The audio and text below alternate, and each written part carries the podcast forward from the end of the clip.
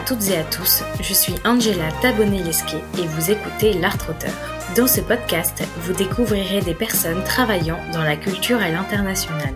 Pour ce nouvel épisode de la saison 3 100% féminine, j'ai eu le plaisir d'accueillir Gwendolyn Sharp, fondatrice de The Green Room. Gwendolyn est à la fois solaire et percutante. Grâce à sa grande expérience dans le monde de la musique à l'international et sa fine connaissance des enjeux écologiques actuels, elle apporte dans ce nouvel échange un regard éclairé et pertinent sur ces thématiques. Vous l'aurez compris, le fil rouge de cet épisode est l'écologie dans le secteur musical à l'international et il vous apportera une vision sur des défis auxquels le secteur fait face ainsi que quelques clés pour y répondre. C'est d'ailleurs la raison d'être de The Green Room, d'accompagner les acteurs de ce secteur pour faire autrement afin d'être plus respectueux envers notre environnement. Cet épisode est fait pour vous si vous vous posez des questions sur les études littéraires pour travailler dans le secteur de la musique, si vous souhaiteriez concilier musique et écologie dans votre métier mais ne savez pas tout à fait comment le faire, ou encore si vous êtes un acteur ou une actrice de l'industrie musicale et aimeriez quelques billes pour travailler autrement pour le bien-être de notre planète. Nous avons aussi parlé de plein d'autres choses que vous découvrirez en écoutant cet échange. Avant de vous inviter à rejoindre notre conversation, j'aimerais vous encourager, à la fin de cet épisode, à noter l'art auteur depuis Spotify ou bien Apple Podcast. Et il ne me reste plus qu'à vous souhaiter une bonne écoute. Bonjour Gwendolen. Bonjour. Je suis ravie de t'accueillir dans l'art auteur. Merci beaucoup d'avoir accepté mon invitation. Bah, je t'en prie, merci à toi. Pour commencer l'interview, tu as choisi Something for Myself, un titre de Dark, Dark, Dark. On va tout de suite écouter un extrait et on se retrouve juste après.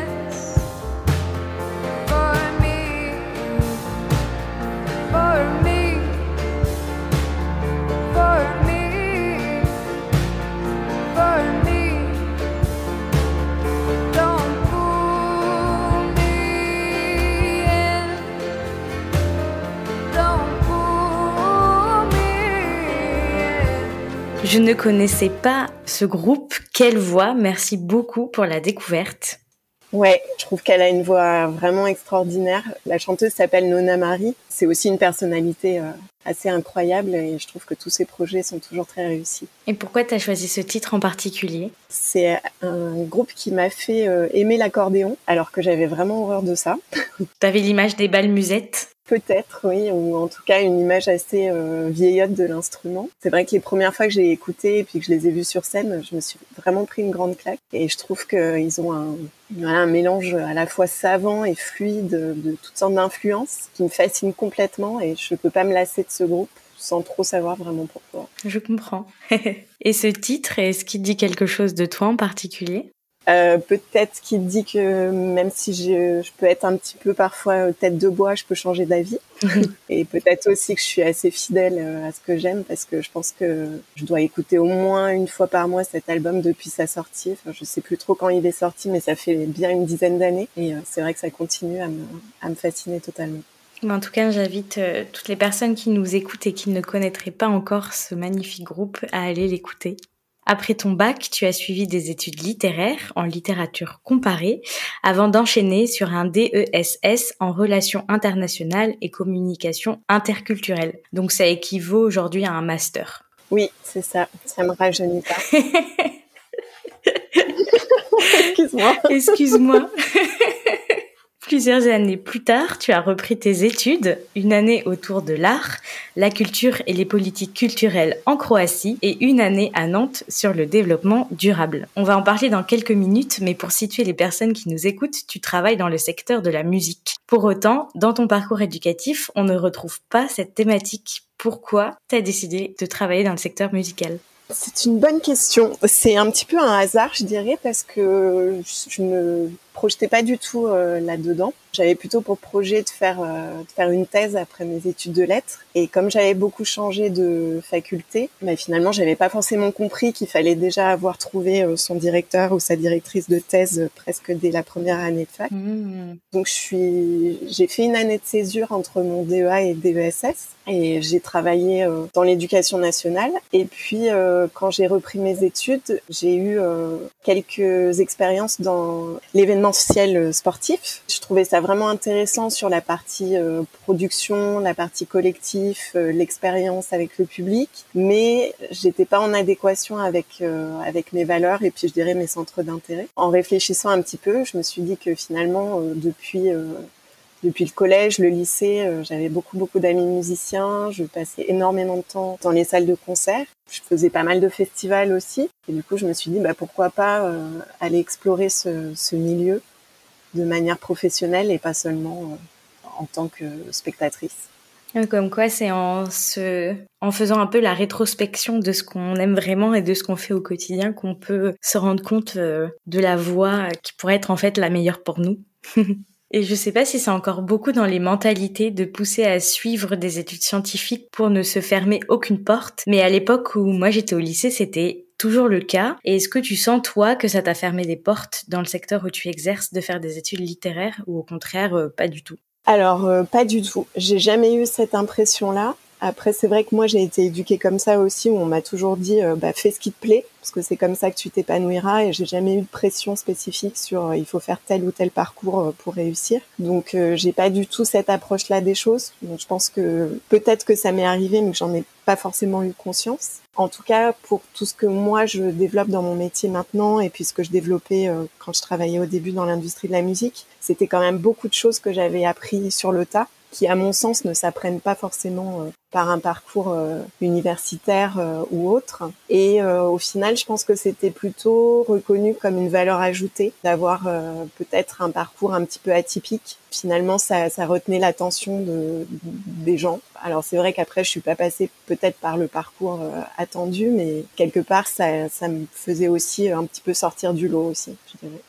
Alors par le parcours atypique, tu veux dire qu'il y avait beaucoup de personnes autour de toi dans les candidats qui avaient fait par exemple des études très en lien avec la musique ou l'organisation d'événements ou le management, c'est ça? Je pense qu'à l'époque, il y avait peut-être beaucoup moins de formation euh, sur tout ce qui est euh, bah, formation au management culturel euh, de manière générale. Donc il y avait quelques universités qui étaient reconnues pour ça. Donc il y avait un petit peu des petits clusters de gens qui étaient passés par telle ou telle euh, formation. Et puis après, moi, comme j'ai commencé ma carrière à l'étranger aussi, je pense que j'ai pas eu finalement cette pression qu'on peut avoir parfois en France, où euh, il faut être passé automatiquement par Paris, ou en tout cas euh, au moins par une université parisienne, si ce n'est commencer son, son, parcours professionnel là, où ça reste, en tout cas à l'époque, c'était encore assez marqué. Je suis passée un petit peu à côté de ça, et j'avais pas ces attentes-là par rapport aux personnes avec lesquelles j'ai pu travailler. Et tu dirais que quand même, il y a des éléments dans tes études, donc euh, études littéraires et relations internationales, qui te servent dans ton métier actuel? J'essaye de garder en fait un petit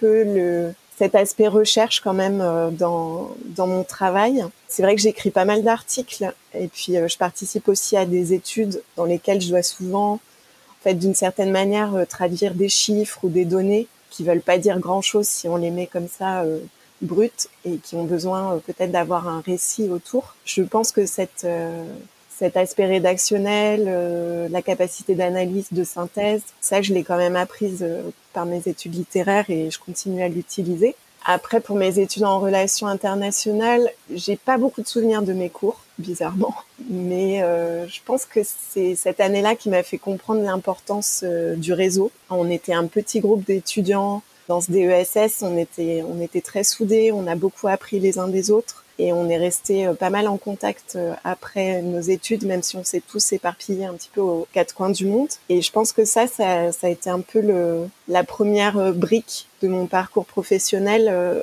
se construire sur le réseau et savoir comment on peut, voilà, avoir ce soutien-là et, et s'entraider les uns les autres. Et ça, ça, je l'ai gardé toujours aussi. C'est quelque chose qui est extrêmement important pour moi.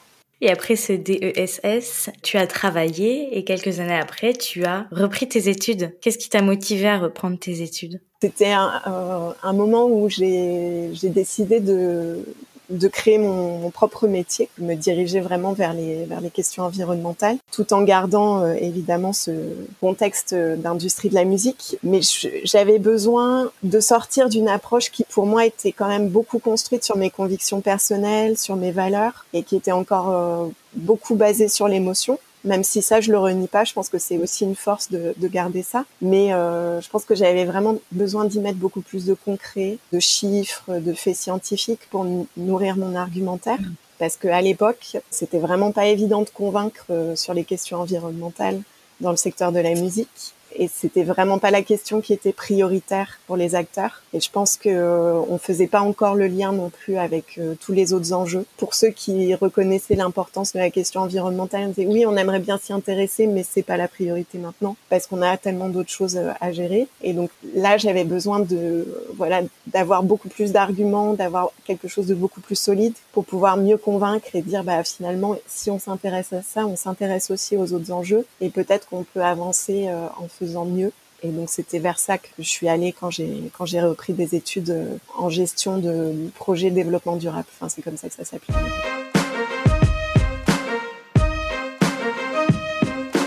Bah, qui est une démarche euh, intéressante cette reprise d'études et qui nous permet aussi de faire le lien avec euh, ce dont on va parler maintenant. Donc on l'a évoqué, tu travailles dans le secteur de la musique et tu as toujours exercé ton métier à l'international. On disait tout à l'heure qu'après ton DESS, tu as travaillé, tu es en fait partie en Pologne faire un stage dans un festival de musique et tu es restée un peu plus de 7 ans dans ce festival au poste de programmatrice artistique et chargée de projets européens et de coopération. Tu viens de le dire également en rentrant en France, tu crées ton statut d'auto-entrepreneuse pour accompagner les artistes dans le développement de leurs projets en France et à l'international. Quelques années plus tard, en 2016, tu crées The Green Room qui a pour but d'accompagner les acteurs du secteur de la musique à développer des stratégies pour le changement environnemental et sociétal. C'est ambitieux et tellement au goût du jour comme mission. Comment elle s'articule concrètement? Alors l'idée au départ, c'était vraiment de mettre la question environnementale au cœur de nos pratiques dans le secteur de la musique. Comme tu le disais, moi j'ai travaillé comme programmatrice, mais j'ai fait aussi pas mal de production. J'ai travaillé comme tour manager, donc j'avais une expérience de terrain euh, assez forte et des convictions personnelles, et j'essayais vraiment de les réconcilier. C'était aussi le cas de pas mal euh, de musiciens, musiciennes euh, avec lesquels je travaillais et d'autres acteurs aussi. Et au tout début de, de l'association, je dis on, mais en fait je dois dire je parce que j'étais j'étais toute seule à l'époque. J'avais vraiment à cœur de répondre en fait à ces questionnements des, des musiciens musiciennes sur euh, sur comment faire mieux, comment pouvoir euh, être un peu plus vertueux euh, dans nos, dans nos manières de travailler. Et puis à l'époque il y avait il y avait quand même déjà quelques organisations pionnières qui m'ont beaucoup inspirée, notamment Julie's Bicycle, qui est une organisation britannique qui travaille sur l'ensemble du secteur culturel sur les questions environnementale. Et puis quelques acteurs en France aussi euh, qui étaient au tout début, avec lesquels j'ai pu échanger et ça a vraiment nourri, euh, nourri la réflexion.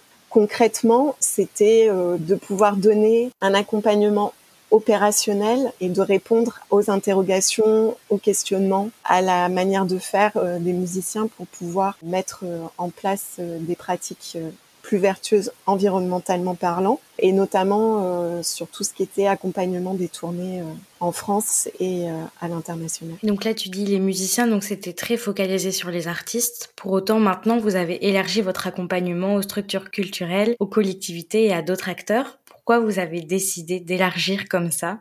Finalement, c'est quelque chose qui s'est fait assez rapidement euh, quand on a commencé euh, nos activités. D'une part parce que euh, l'idée n'a jamais été de faire reposer ces responsabilités-là sur les artistes seuls. Donc on avait vraiment à cœur de, de toucher tous les acteurs de l'écosystème. Mais pour moi, c'était finalement, comme c'était mon réseau, c'était la manière la plus simple, je dirais, de d'expérimenter, c'était d'aller travailler directement avec les artistes que j'accompagnais. Donc on a testé pas mal de choses et euh, de fait on a commencé à, à discuter avec certaines salles, avec euh, certains tourneurs, certains managers, manageuses. Donc ça, c'était plutôt 2016-2017. Et à ce moment-là, on commençait à être sollicité par certaines salles pour euh, les aider aussi dans certains programmes d'accompagnement d'acteurs qu'ils pouvaient avoir. Donc soit de l'accompagnement d'artistes, soit même euh, de l'accompagnement comme des petites pépinières d'accompagnement de professionnels de la musique et d'avoir focus sur les questions environnementales. Donc ça, on l'a, on a commencé à le développer un petit peu et puis bah, assez rapidement en fait le Covid est arrivé Ça a laissé du temps à plein de gens pour réfléchir. Alors, il y avait déjà plusieurs projets européens auxquels euh, on était euh, associés de près ou de loin, mais c'est vrai que là, on a, on a senti une accélération sur ces questions-là. Et nous, en parallèle, toute la partie accompagnement d'artistes, en tout cas accompagnement des tournées, elle s'est arrêtée brusquement. On a un peu réajusté aussi euh, nos activités à ce moment-là. Pour nous, c'était aussi important de vraiment réussir à changer d'échelle parce que travailler avec les artistes, comme je le disais, on peut pas faire reposer toute la responsabilité sur eux. Et donc euh, travailler en collectif, euh, que les salles, les festivals, euh, les professionnels prennent aussi ces questions en main, c'était extrêmement important. Et maintenant, quand ces acteurs de la musique, donc qu'ils soient artistes, structures culturelles ou autres, lorsqu'ils viennent vous voir, l'équipe de The Green Room, est-ce qu'ils vous disent en fait bonjour, on aimerait diminuer notre impact écologique. Est-ce qu'ils viennent déjà avec peut-être des bilans carbone qui ont été effectués? Voilà, comment ça se passe? Comment vous travaillez avec ces acteurs euh, Quel genre d'étapes se mettent en place dans ces accompagnements? Alors au début, on était principalement, euh, je dirais, en, en cercle fermé parce que je travaillais avec des artistes avec lesquels j'avais déjà travaillé avant. L'objectif c'était pas forcément de travailler avec beaucoup beaucoup d'artistes, mais plutôt de tester des choses pour voir ce qui pouvait marcher et puis ensuite éventuellement d'élargir nos activités. Et au début c'était vraiment un questionnement plutôt sur des artistes qui faisaient déjà des choses mais qui ne savaient pas si euh, ce qu'ils avaient mis en place avait vraiment un effet ou non. Ils le faisaient parfois par euh, conviction personnelle ou pour des raisons économiques aussi. Et certains étaient pris dans, des contradictions d'avoir ses convictions personnelles, d'avoir euh, des choses assez euh, poussées chez eux. Par exemple, euh, des musiciens qui avaient pas de frigo chez eux, qui avaient vraiment une démarche assez poussée au niveau personnel et en même temps qui se retrouvaient à prendre l'avion euh, extrêmement régulièrement pour leur tournée et parfois euh, sans avoir forcément la main dessus parce qu'ils collaboraient avec d'autres artistes et donc ils n'avaient pas forcément la possibilité non plus de dire non. Et donc c'était aussi comment résoudre ces contradictions mhm. et comment réussir à être un peu plus en adéquation avec ses valeurs dans ses pratiques euh, au quotidien. Et pour nous, on avait aussi comme objectif de travailler avec les tourneurs quand on travaille avec les artistes, nous, on n'a pas la main sur, euh, sur la production, on n'a pas la main euh, sur les contrats, etc. Donc c'est un travail d'accompagnement, mais où au final, on n'a pas tous les leviers.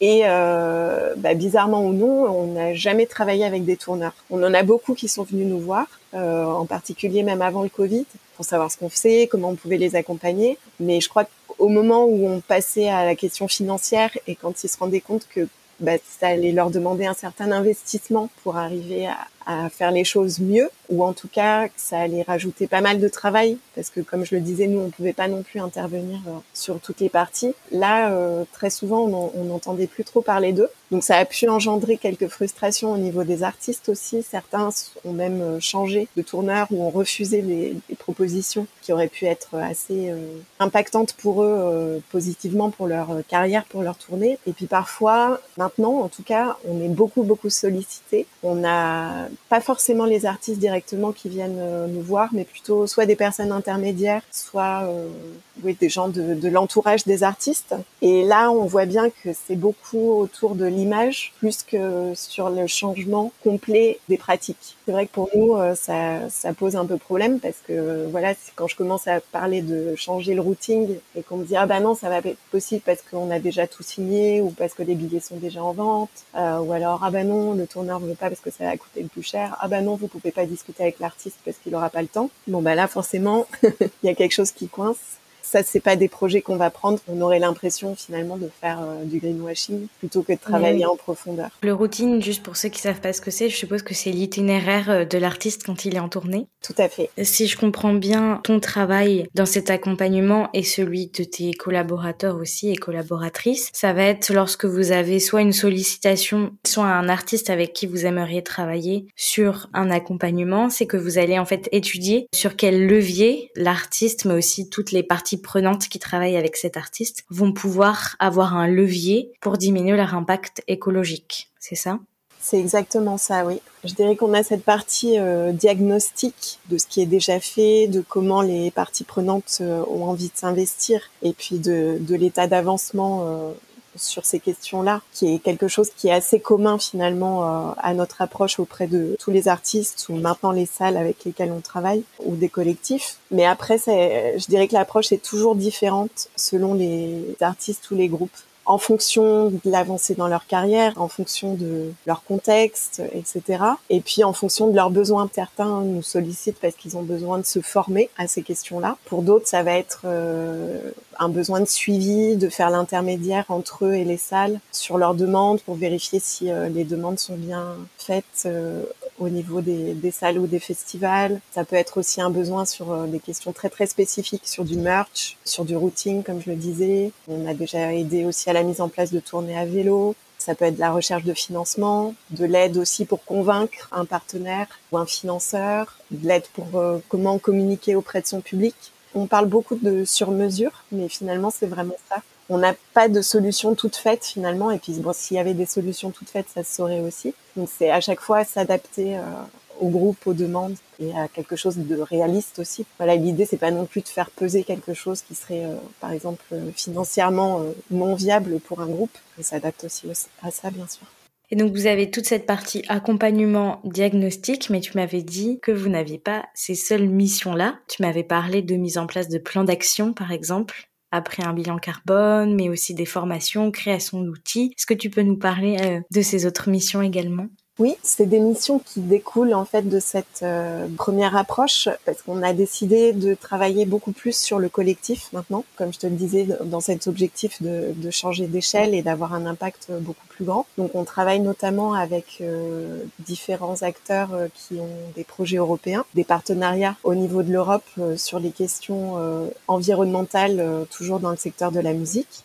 Et du coup, là, on, on est beaucoup plus dans, dans des études, dans de la recherche de données, de l'expérimentation aussi. Notamment, on travaille avec euh, la salle Le Périscope à Lyon sur un projet européen qui s'appelle Footprints, dans le secteur du jazz et des musiques improvisées, où là, on a fait euh, un bilan carbone de, de différentes salles et festivals en France, mais aussi en Europe, pour avoir euh, déjà des premiers chiffres qui correspondent au secteur, faire découler un plan d'action collectif euh, pour le secteur du jazz, au moins à l'échelle française, mais aussi euh, pour donner des pistes à l'échelle européenne. Et puis sur la partie formation, on intervient beaucoup sur les conventions ou les, salons musique en Europe pour faire des ateliers auprès des principalement des musiciens musiciennes, mais je dirais aussi des professionnels de la musique sur cette question spécifique euh, des tournées éco-responsables et euh, de déconstruire un peu aussi euh, cette approche où finalement quand on pense à, aux tournées on pense beaucoup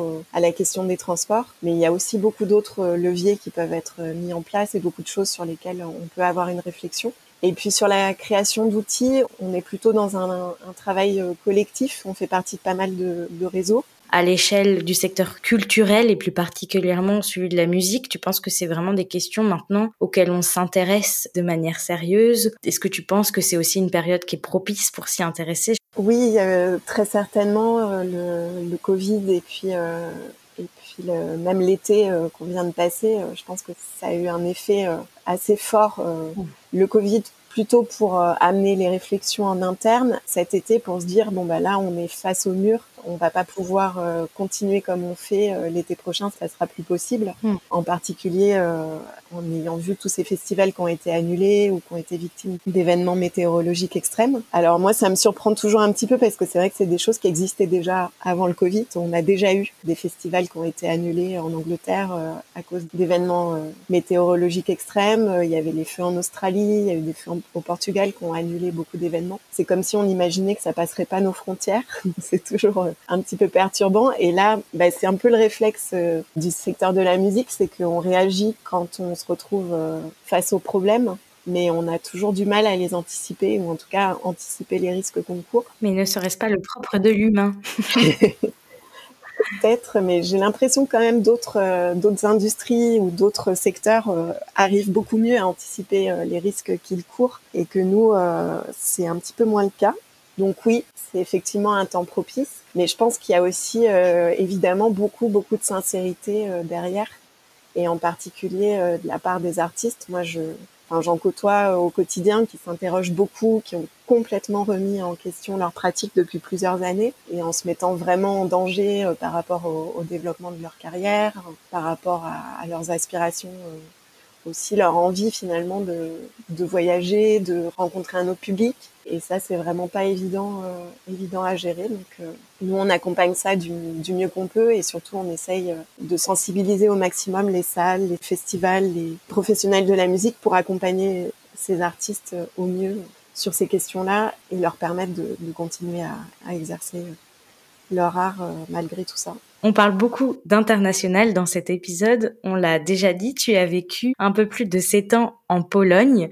Euh, je me demandais comment s'était passé ton retour en France et si ça t'avait semblé plus simple de trouver du travail dans le secteur de la musique dans ce pays, par exemple, ou bien en France, et pourquoi?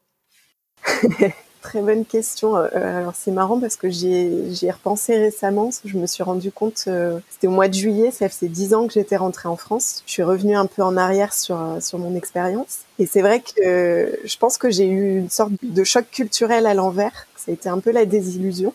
Alors que j'étais j'étais très heureuse de rentrer. J'avais j'avais un petit peu le mal du pays. J'avais besoin aussi de me reconnecter un petit peu avec notamment le le secteur culturel français. Et puis, euh, bah, ça a été, euh, ça a été assez compliqué. Euh, j'ai l'impression d'avoir eu un peu une double peine, celle d'être d'être une femme dans le secteur de la musique et puis d'avoir eu une expérience en, en, Europe centrale. Ça a été assez compliqué de, de trouver un poste qui me convenait, euh, de, de revenir en France. Eh bien, écoute, je vais rester dans cette thématique pour la question de, de la fin. Si tu devais donner un conseil à ton toi qui revient de Pologne, qu'est-ce que tu lui dirais? peut-être euh, maintenant j'en suis plus consciente, je ne l'appelais pas comme ça à l'époque, mais peut-être de passer outre un peu ce fameux syndrome de l'imposteur parce que j'ai dû forcément euh, peut-être postuler pour des postes aussi en dessous de mes compétences, pour des postes qui ne me convenaient pas. J'ai été quand même assez malheureuse pendant quelques années et qu'ensuite j'ai jamais été aussi heureuse qu'en créant mon propre mon propre métier peut-être j'aurais pu réfléchir plus tôt finalement à, développer euh, ou avoir plus confiance à, développer mes propres activités. Euh, mais c'est quelque chose qui en même temps m'a servi parce que je pense que je le garde vraiment euh, très très fort en tête, notamment sur la manière dont, on gère l'association The Green Room et comment on, veille aussi à, à, à, la manière dont on travaille ensemble, aux aspirations de chacune, parce que pour le coup on est, on est une équipe féminine.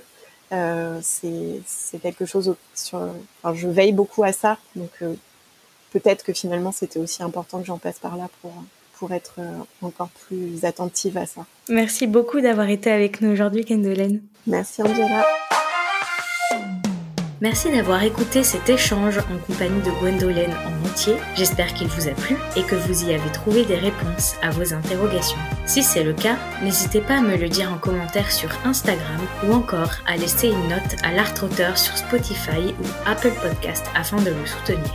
N'oubliez pas non plus de vous abonner à ma newsletter sur Ocha ou sur la plateforme sur laquelle vous êtes en train d'écouter afin d'être informé de la sortie des prochains épisodes. Rendez-vous dans deux semaines pour un nouvel échange. En attendant, prenez soin de vous.